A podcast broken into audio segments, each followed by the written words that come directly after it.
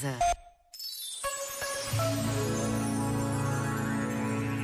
Continuamos a celebrar a oitava da Páscoa. Centrados em Jesus ressuscitado, este dia conta-nos um encontro de muitos conhecido.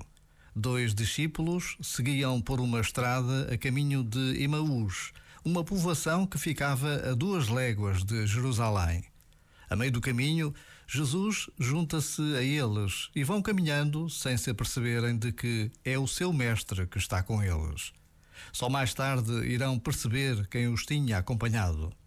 Por vezes, basta a pausa de um minuto para nos interrogarmos sobre quantas vezes iremos com Jesus ao nosso lado.